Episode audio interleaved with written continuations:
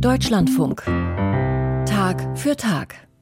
Seit gestern treffen sich Bischöfe und Laien der römisch-katholischen Kirche in Frankfurt, um über Reformen zu beraten. Es ist die letzte Etappe des synodalen Weges, so heißt das Format. Zahlreiche Dokumente stehen zur Abstimmung und es ist nicht klar, ob zwei Drittel der Bischöfe den Veränderungen zustimmen. Denn auf die Bischöfe kommt es an. Ohne sie geht gar nichts. Gestern gab es Erleichterung. Ein Text, der eine Lockerung des Zölibats vorschlägt, wurde angenommen.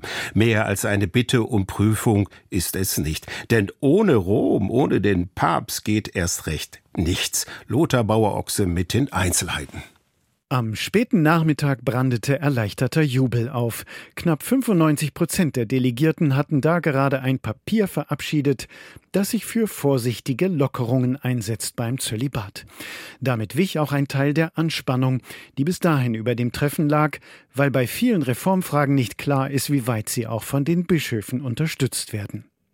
Dabei ist die Krise des Priesterberufes nicht nur in Deutschland mit Händen zu greifen.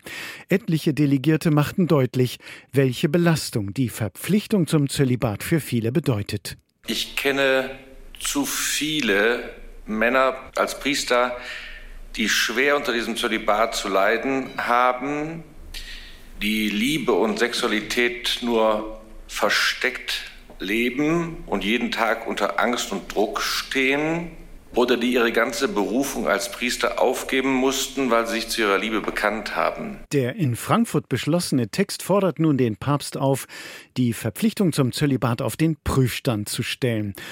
Eine weitergehende Forderung, wonach der Papst direkt um die Aufhebung der Zölibatsverpflichtung gebeten werden sollte, fand keine Mehrheit der Delegierten.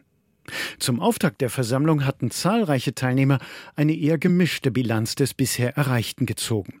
Die Erfurter Theologieprofessorin Julia Knob zum Beispiel sieht zwar eine völlig neue Debattenkultur in der katholischen Kirche, aber ein paar mühsame Schritte in die richtige Richtung, ja, die haben wir geschafft.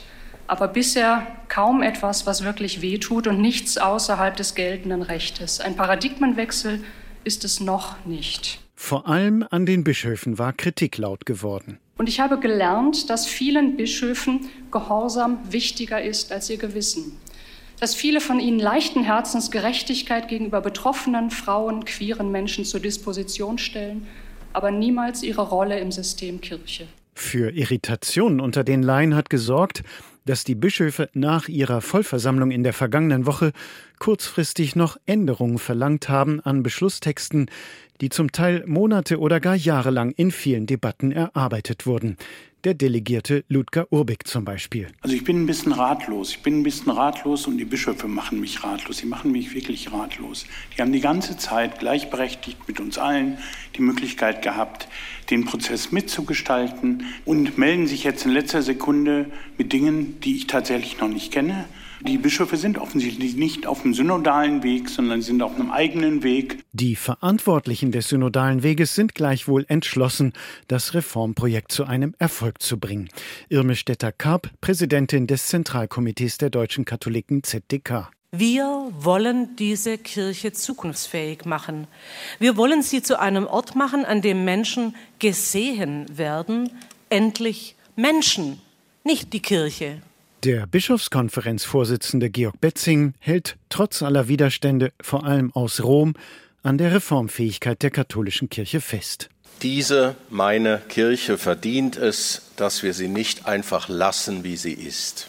Am zweiten Tag der Versammlung stehen weitere heiße Reformthemen auf der Tagesordnung, unter anderem die Zulassung von Frauen zu allen Ämtern der Kirche sowie Segnungsfeiern für homosexuelle oder geschieden wiederverheiratete Paare.